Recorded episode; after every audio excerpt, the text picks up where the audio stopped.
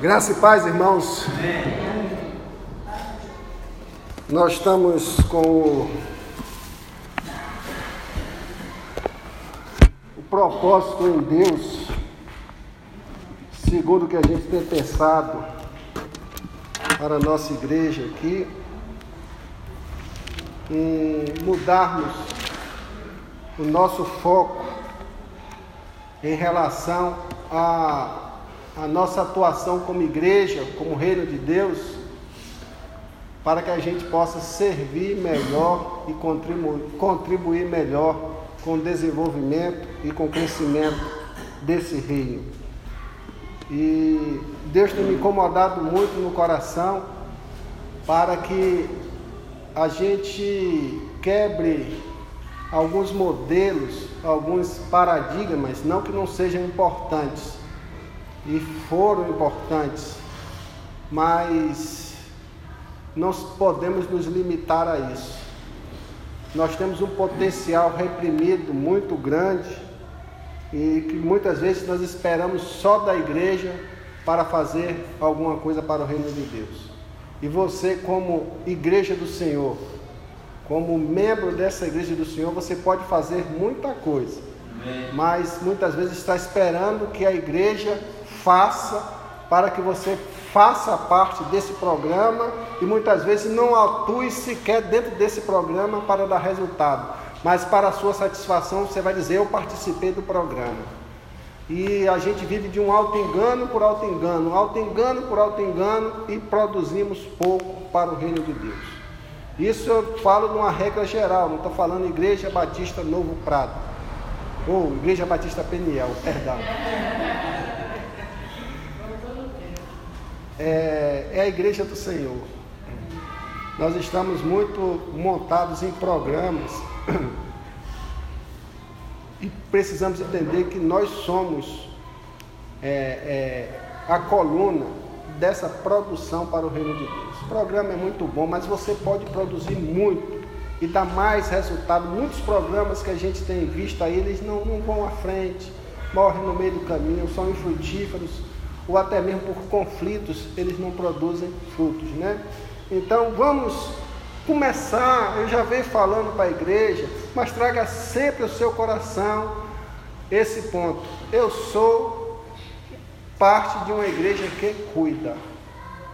Eu sou parte de uma igreja que cuida. Né? Uma igreja que cuida no amor de Jesus a gente precisa aprender a cuidar de gente. Eu achei tão bonito esses dias a mobilização da igreja para cuidar do Pedro. A igreja saiu hoje aqui, levou a meninada toda para cuidar do Pedro em casa. Está entendendo? É cuidar de pessoas. Né? E eu creio que o coração do pai e da mãe está contagiado porque viu que a igreja foi cuidar de uma pessoa. Né? E quantas pessoas estão ao nosso redor que precisam ser cuidadas, seja na área emocional, na área material, na área espiritual, de um tempo seu, de um tempo de dedicação, de ouvir, e que a gente está aguardando um pequeno grupo, a gente está aguardando um, um, tantos outros eventos para convidar uma pessoa para vir para a igreja para ouvir uma palavra e depois ficar sentado no banco. E a gente precisa mudar isso na nossa nossa visão como igreja. Amém? Então, os irmãos trabalhem com isso na sua mente, comece a trabalhar na prática. Que eu sou uma pessoa que cuida. Minha vida está aqui para cuidar de pessoas. Amém? Vamos abrir a nossa Bíblia em Lucas.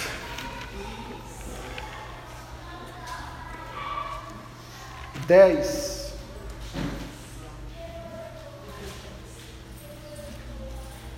A partir do versículo 25 ao 37.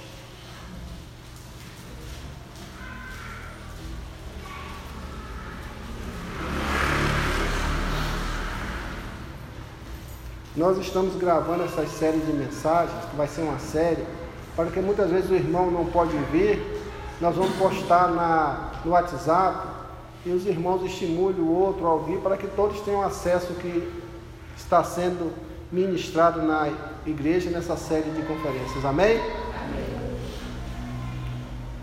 Amém? Amém? Certa ocasião, um perito na lei levantou-se para pôr Jesus à prova e lhe perguntou: Mestre, o que preciso fazer para herdar a vida eterna? O que está escrito na lei? Respondeu Jesus: Como você a lê?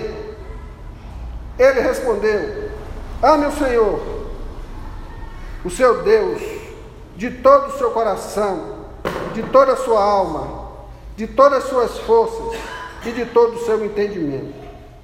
E ame o seu próximo como a si mesmo. Disse Jesus: Você respondeu corretamente. Faça isso e viverá. Você pode perceber que o cara já sabia a resposta, mas precisou perguntar para ter a confirmação no coração.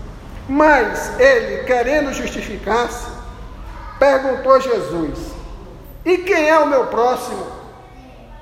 Em resposta, Jesus disse: Um homem descia de Jerusalém para Jericó quando caiu nas mãos de assaltantes. Estes lhes tiraram as roupas, espancaram-no e se foram, deixando-o quase morto. Aconteceu de estar pela mesma estrada um sacerdote. Quando viu o homem, passou pelo outro lado. E assim também um levita quando chegou ao lugar e o viu, passou pelo outro lado. Mas o samaritano, estando de viagem, chegou onde se encontrava um homem e, quando o viu, teve piedade dele. Aproximou-se, enfaixou-lhe as feridas, derramando nelas vinho e óleo. Depois, colocou-o sobre o seu próprio animal, levou-o para a hospedaria e cuidou dele, na minha tradução. No dia seguinte, deu dois denários ao hospedeiro e lhe disse: Cuide dele. Quando eu voltar, lhe pagarei todas as despesas que você tiver. Qual destes três você acha que foi o mais próximo do homem que caiu nas mãos do assaltante?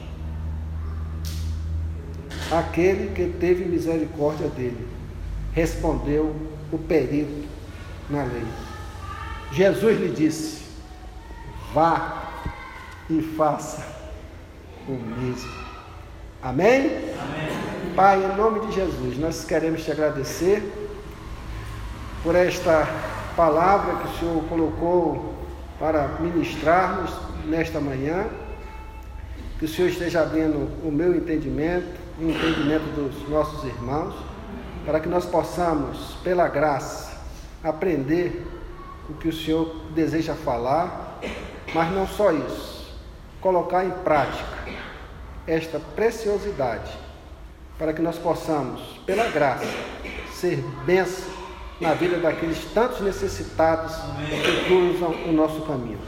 Assim oramos em nome de Jesus. Amém? Qual a finalidade desse texto para nós, igreja. É trazer uma nova visão, um novo comportamento prático na vida como igreja. Domingo passado eu perguntei aqui, creio que foi no culto de, de manhã, não me recordo. Você tem cuidado de alguém? E a segunda pessoa, tem alguém no seu caminho que está necessitando de cuidado? Foram duas perguntas simples, mas a resposta para ela nós temos: que sim ou que não, ou temos ou não temos pessoas no nosso caminho que estão necessitando de cuidado. Quando a gente fala cuidado, a gente fala cuidar em todas as áreas. Mas esse cuidar não é no sentido de um assistencialismo, de socorrer as necessidades, que isso é importante, mas também com o cunho de evangelizar e o que? Discipular pessoas. É uma porta que Deus abre. Quando você cruza com pessoas, geralmente nessas condições, de semear o Evangelho do Senhor. Todas as pessoas que acorriam a Jesus buscando um socorro, eles estavam padecendo por uma necessidade, quer emocional, quer material, quer espiritual. E Jesus socorria todas.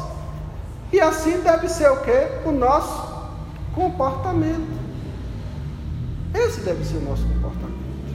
Só que nós vivemos, e você é acometido por isso, eu sou acometido por isso, num contexto de sociedade que tudo é com pressa. Nós estamos acelerados. A gente pensa que esse sistema virtual hoje faz bem para a gente, ele está matando a gente, porque está deixando a gente acelerado.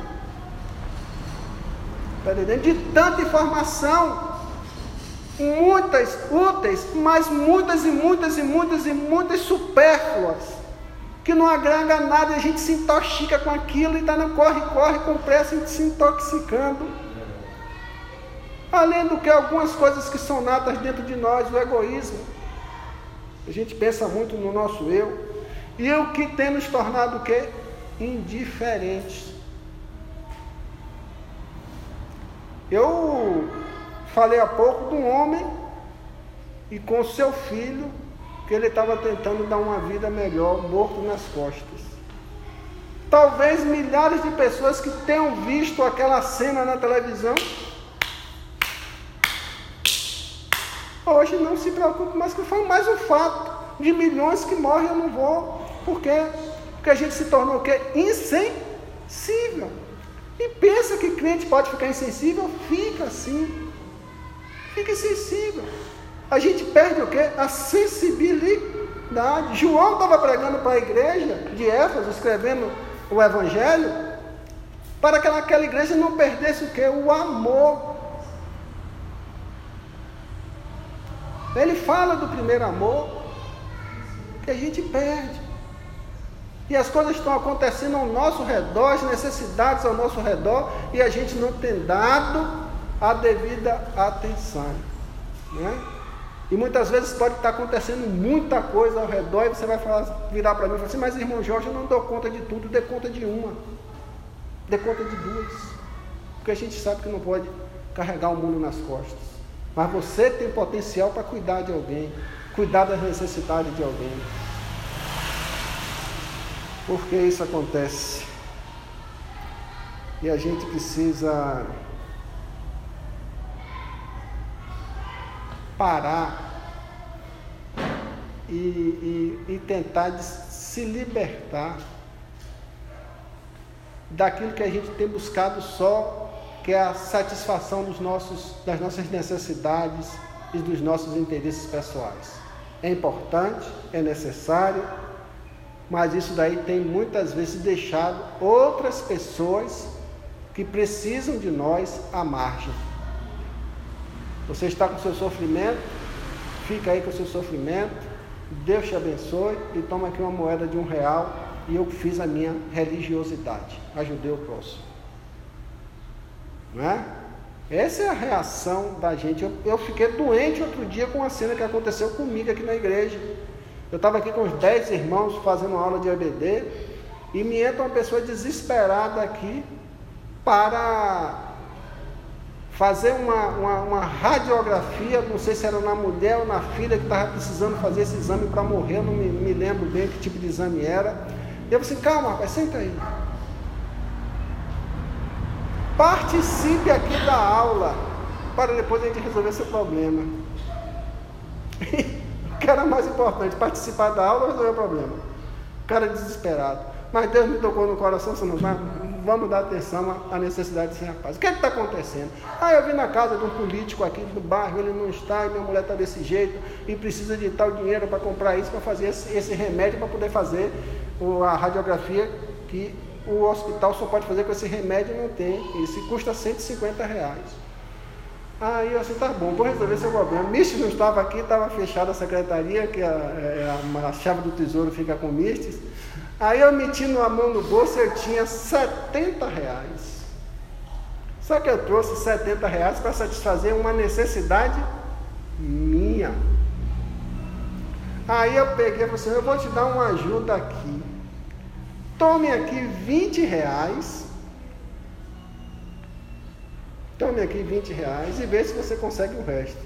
E o cara saiu. E eu cheguei em casa e disse, mas que, que cara, cara ruim eu sou. Que miserável eu sou. Eu podia ter dado os 70 reais para esse rapaz, para aliviar o, o sofrimento, diminuir a luta dele para resolver o problema. Mas eu estava pensando na minha necessidade. Qual era a minha necessidade? Quando acabar o culto, passar no açougue e comprar uma peça de carne do sol para almoçar.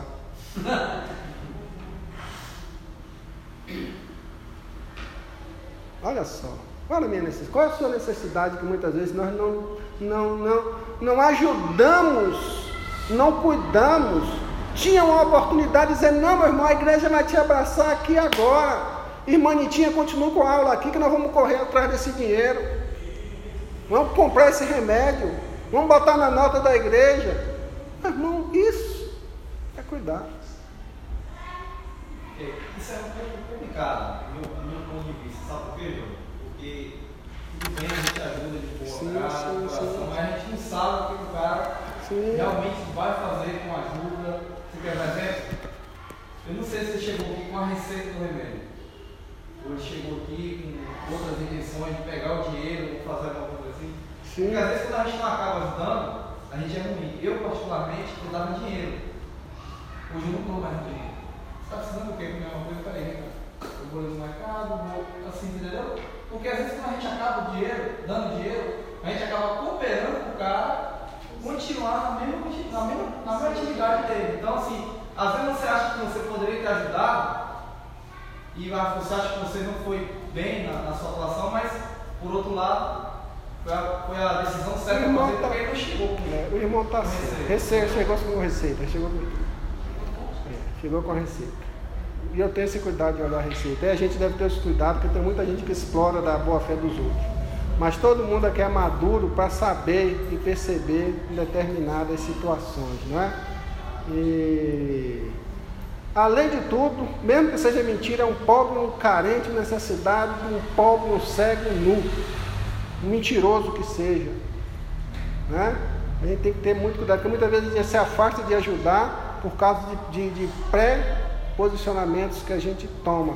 Mas devemos ter, irmão, cuidado com essa situação, sim, porque tem muitos exploradores. Então vamos lá. Qual deve ser a nossa postura em relação a essa situação? Trabalhar para como igreja, veja bem, como igreja Batista Peniel, qual deve ser a nossa postura?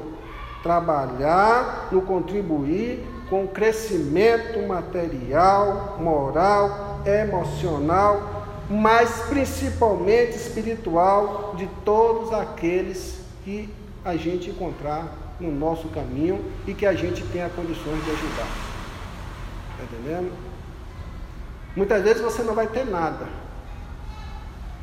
Mas uma vez Pedro e João estavam se dirigindo para o templo estava um mendigo ali na entrada do templo e ele pediu, ele disse, eu não tenho nem ouro, mas uma coisa eu te digo, levanta-te e anda. Certamente você não vai mandar o cara levantar e andar, porque você não vai ter condições para isso, né? Mas você pode socorrer aqueles necessitados que existem no nosso caminho, com a palavra de ânimo, emprestando o seu ouvido, não é isso? Porque muitas vezes as pessoas precisam ser o quê? ouvidas, as pessoas estão precisando conversar, tudo isso faz campo da necessidade. Você chegar na minha geladeira em casa, eu tenho comida congelada para dois, três meses. Você deve ter comida congelada na sua casa. e que já está fazendo aniversário de seis meses no freezer.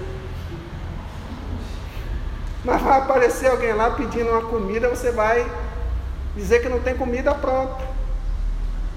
Então são, são valores que a gente precisa regular na nossa vida como igreja, para que possamos abençoar. Olha, tem um teólogo que eu estava estudando essa reflexão ontem, e eu, eu, eu, é, ele é muito recriminado por causa da teologia da libertação, é Leonardo Boff. Mas tudo das pessoas a gente pode comer o filé. E ele escreveu o seguinte: cuidar é mais do que um ato, é uma atitude.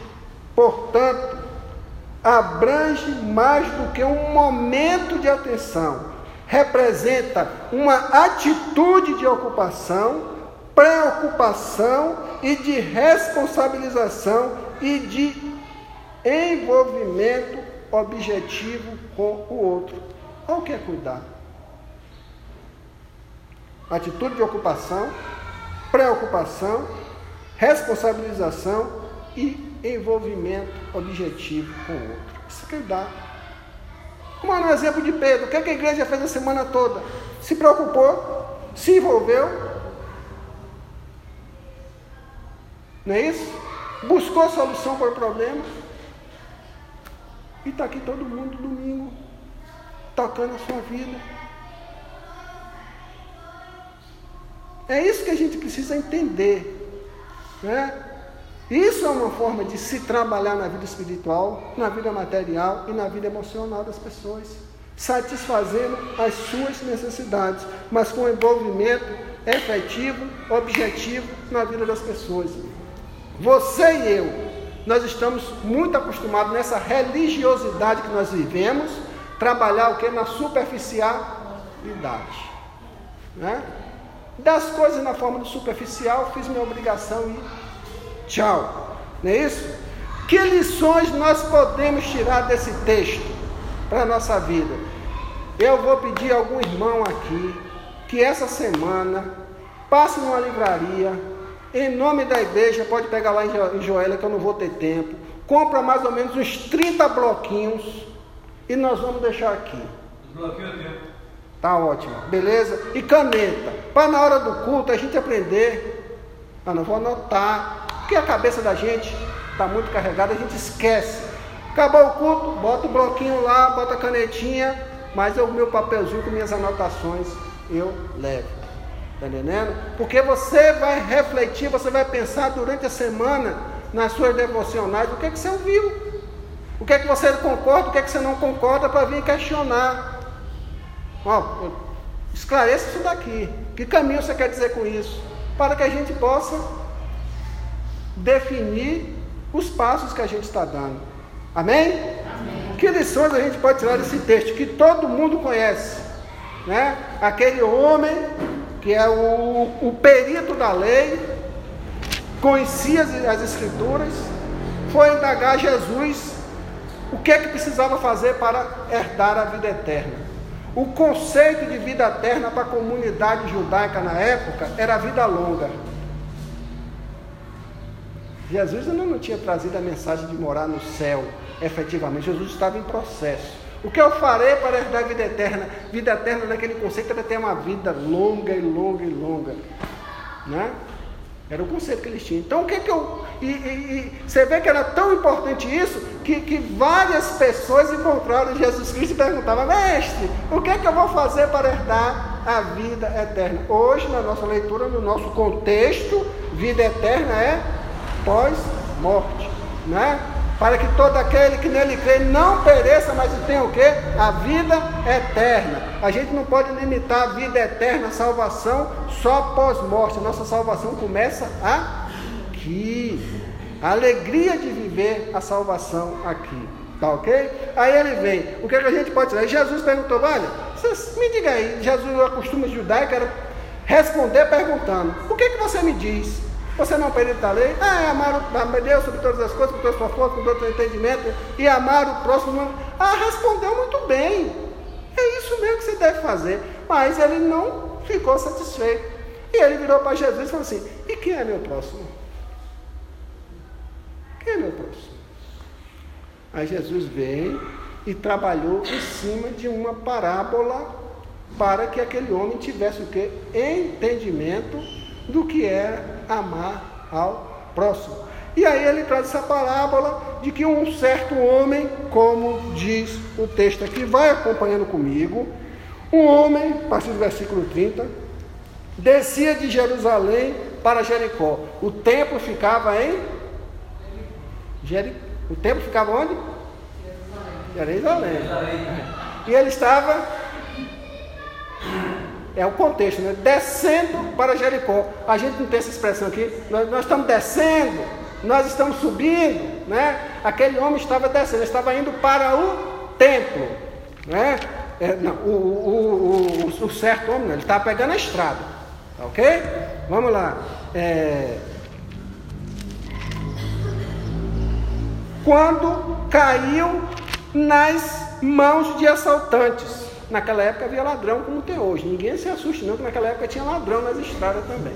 Não é coisa que acontece hoje não, tá bom? Estes lhes tiraram as roupas, espancaram-no e foram, deixando quase morto. Roubou o que desse homem? Esse homem tinha o que para ser roubado? As roupas. Aquele homem não tinha nada. Aquele homem não tinha nada. Roubou-lhe o quê? As roupas, as vestes. Pano não era coisa baratinha, não. Roubou as vestes daquele homem e deixou aquele homem nu. E o que?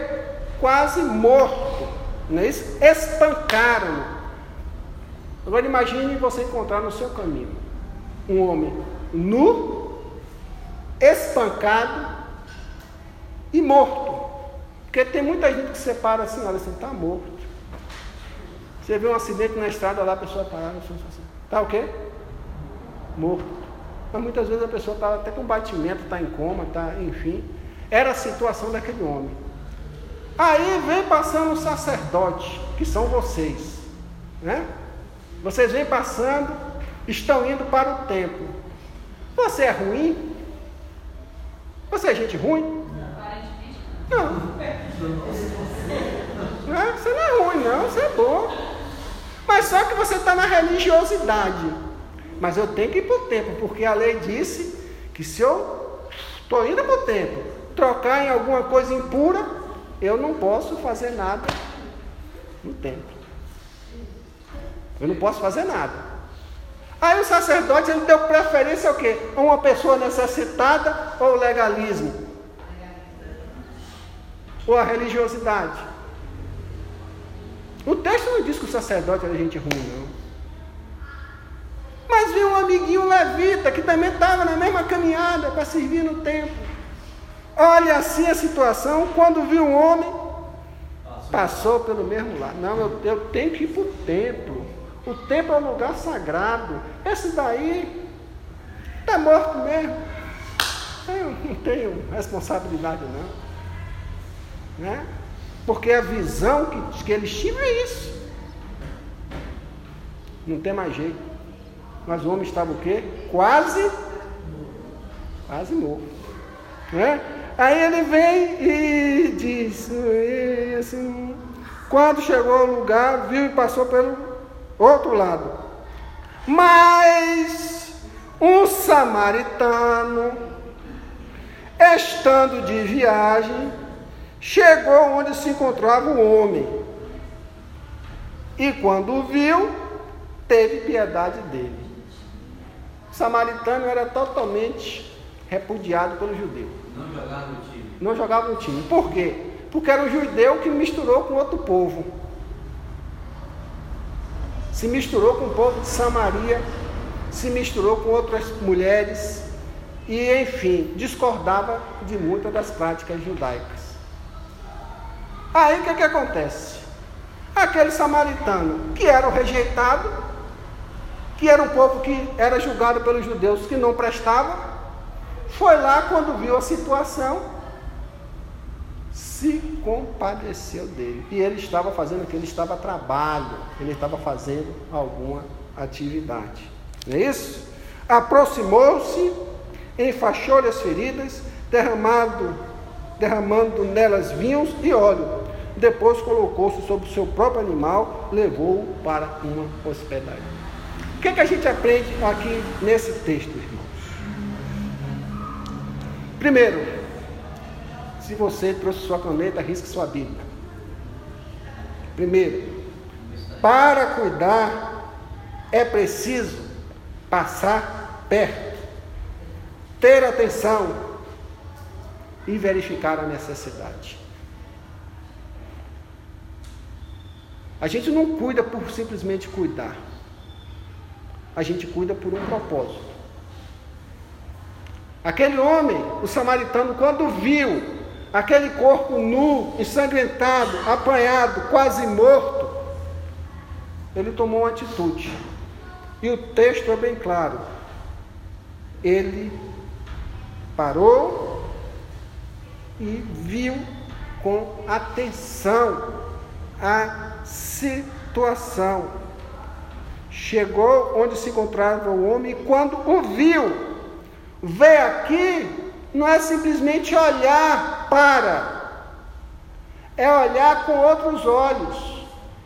Muitas vezes as pessoas estão necessitando da gente e a gente apenas faz uma leitura superficial. Eu neste dia aqui brinquei com a Arielle. A Arielle estava assim, eu estava dando aula. O que, é que eu falei para a Arielle? Arielle, você está passando mal? Está com a cabeça doendo? Não foi isso?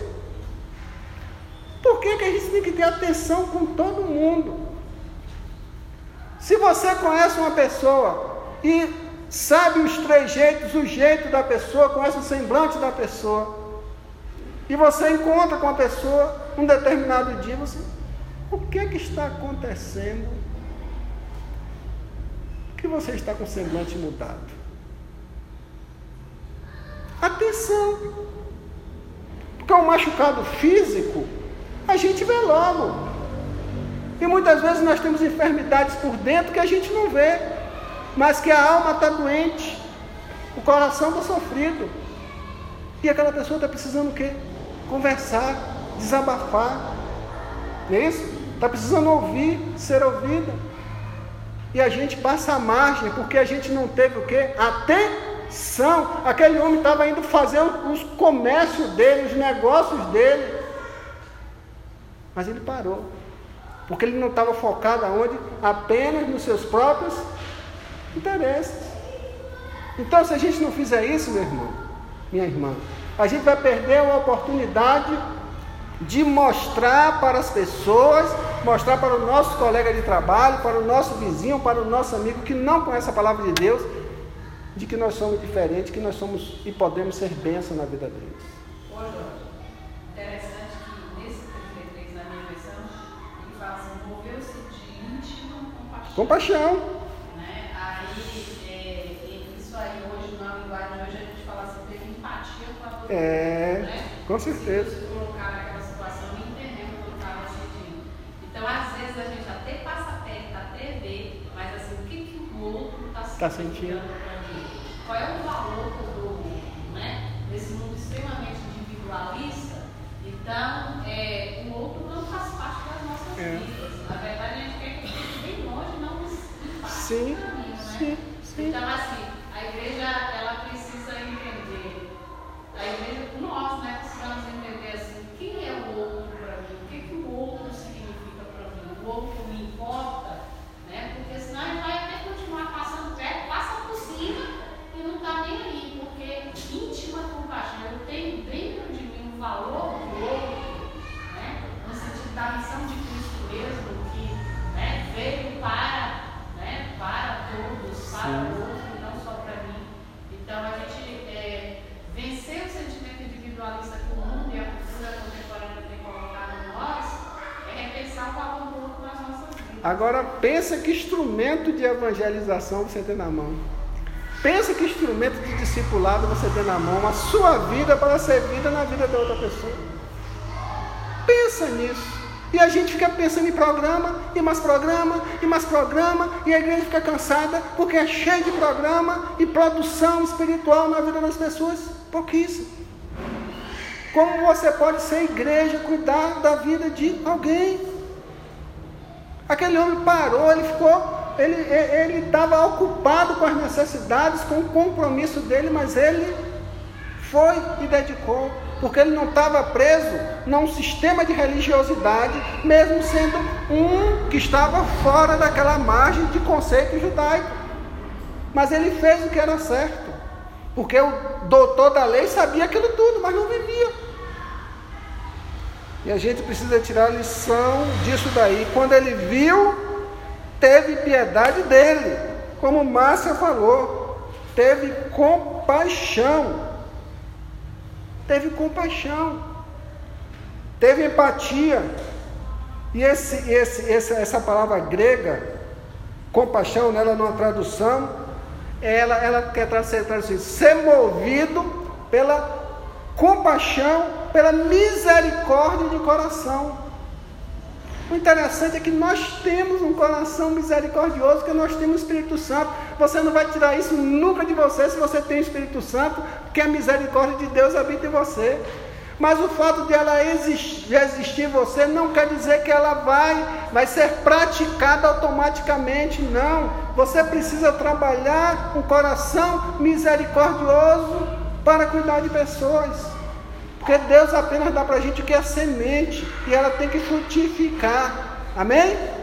Ela tem que frutificar, o amor tem que frutificar, o perdão tem que frutificar. A compaixão tem que frutificar, a misericórdia tem que frutificar, porque senão a gente só vai dizer que tem, mas não pratica.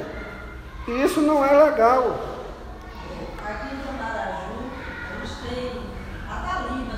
Sim, sim, sim. Eu trabalhava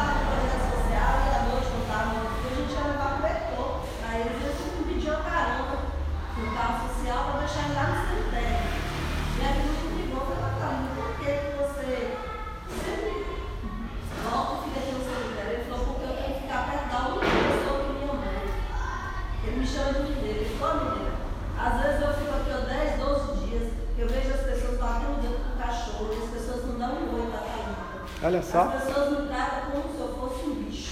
olha só. E aí você vê assim, que apesar da situação que ele está, ele tem sentimento, né? Você ficar 10, 12 dias sem uma pessoa te dar um oi, se as pessoas te evitarem. E aí ele fala assim, que ele passa e as pessoas dão, dão a volta. Ele fala, a Taliba não é ladrão. A Taliba não ataca ninguém, ela Taliba só quer um oi, um bom dia. É isso E a mesmo. gente vê né, a falta que faz. Porque pra gente isso é tão normal, um bom dia, um boa tarde, um tudo bem. E para eles, o quanto essa palavra faz falta. E às vezes a gente nega um bom dia, um olá. Até a gente atravessar a rua, eles olham pra gente, né? Atravessar a rua um mendigo é normal. Mas o sentimento que a gente causa nessa pessoa. É verdade, é verdade. Bem, irmãos, ainda na sequência, qual seria a melhor definição para isso? Dessa compaixão. É ação para desviar o sofrimento do próximo. Compaixão é isso. Vamos tirar essa pessoa desse núcleo do sofrimento que ela está passando. Né? Aquele homem viu um morto na visão de alguns e um quase morto na visão dele. O que é que ele fez? Ele se propôs a trabalhar para desviar o sofrimento daquela pessoa, daquele próximo. E o interessante, meus, meus irmãos, que ele pegou, certamente se ele tinha no, no, no, no nos animais que estava carregando os produtos dele como comerciante, ele tinha lá vinho, ele tinha azeite, ele tinha ataduras. Isso naquele tempo custava o quê? Din-din, né? E ele ali foi e tratou daquela pessoa, limpou as suas feridas, passou a atadura, derramou o vinho e depois passou o óleo. Isso no mundo espiritual tem sentido. Nós temos o vinho para levar uma nova oportunidade de vida para a pessoa. É o sangue de Cristo, é o vinho, ele que limpa, que nos purifica, que trata, que cura. E é o azeite que cura. Aquele homem agiu com toda uma simbologia bíblica. Curou as feridas. E a gente precisa entender que é essa a nossa missão. E aquele homem ainda diz o texto que, e a gente aprendendo o texto no versículo 34, que ele teve abnegação, porque ele chegou ao ponto de gastar atadura, azeite, vinho e ele estava conduzindo a sua caravana. Imagino que numa viagem você vai sentado em seu animal. Ele pegou o seu animal, jogou aquele homem nu, aquele homem que estava em estado difícil, e ele começou a conduzir aquele homem em cima do seu cavalo e, e saiu o que? Andando. Ele abriu mão de tudo. Ele abriu mão de tudo, colocou sobre o seu próprio animal e levou para uma hospedaria e cuidou dele. Show de bola, meu irmão. Agora eu quero saber que você, você viu algum holofote lá? Alguém tirando selfie? Alguém fotografando o que ele estava fazendo? E não teve. Mas hoje a gente está acostumado a fazer uma coisa, postar no Instagram, no Facebook, não sei o que, não sei o que, não sei o que, para dizer que eu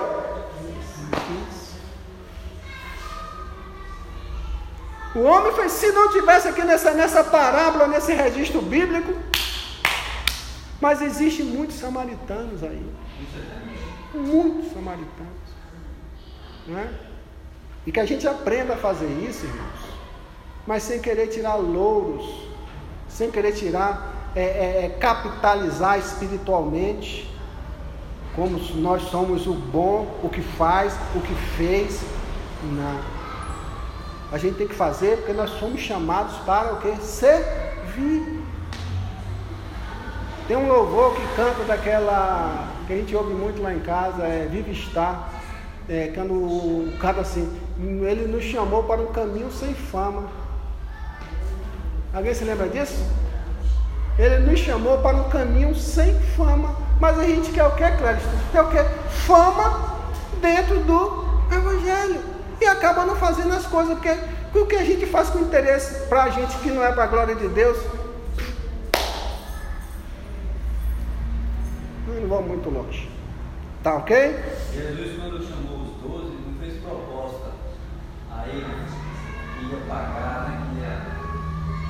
Não. É. Partindo para o final, 36. Eu gostaria sempre que vocês acompanhassem o que está sendo lido. No 35, no dia seguinte, deu dois denários, ele ainda ficou um dia com a pessoa. Dedicação. No dia seguinte, deu dois denários ao hospedeiro e disse: Cuide dele. Muitas vezes a gente não pode. A gente tem a dinâmica da nossa vida. Mas você não abandonou a pessoa ali. Não, estou atento ao que está acontecendo. Ajude que depois a gente se organize dentro dessa situação. Mas faça por ele o que você faria por mim. Não é? Cuidou dele. Quando eu voltar, pagarei todas as despesas que você tiver. Isso não envolve só dinheiro, não, irmãos. A gente pode ser grato a quem nos ajudou a fazer bem a outra pessoa de várias formas. Mas quando a gente fala em meter a mão no bolso que envolve dinheiro, meu irmão, a gente parece que não é mais crente. Esquece que é crente. A gente faz cara de crente. Oh Jesus, tenha misericórdia, Jesus, tenha misericórdia. Para dar uma ajuda com a obra missionária, Jesus Cristo até esquece. Né? Pergunta final, 36. Jesus pergunta para aquele homem: Qual destes três você acha que foi o próximo do homem que caiu nas mãos do assaltante. Aí ele vai e diz: aquele que teve misericórdia dele, respondeu o perito, o perito a Jesus. Agora todo mundo vai ler comigo a parte B desse versículo 37. Jesus lhe disse: Posso ouvir mais alto? Está baixo.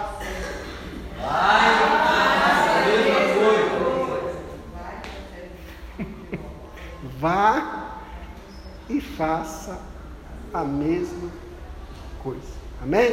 Amém? Vai depender de você, irmão. A gente não precisa de muita coisa para abençoar a vida, não. Precisa que a gente, a nossa vida seja uma vida inclinada a abençoar outras vidas. E aí, certamente, meu irmão, você vai ver a sua igreja cheia de gente, porque está vendo que aqui é um lugar de gente comprometida, gente que faz a obra de Deus, que não vive de oba-oba, que não vive de programa, que não vive parecendo lata fazendo zoada, mas por dentro está vazia.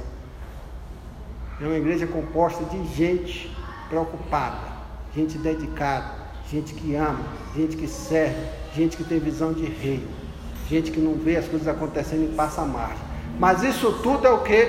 Uma cultura a ser construída. Isso é uma cultura a ser construída. Então a minha oração é que você abra seu coração para que você seja e faça parte de uma igreja que cuida. Amém? Vamos colocar em pé, vamos orar ao Senhor. Senhor nosso Deus, nosso Pai, nós queremos mais uma vez te agradecer por essa semana que se inicia. Amém. Estamos aqui na tua casa, escolhemos a melhor parte, que é louvar, exaltar, aprender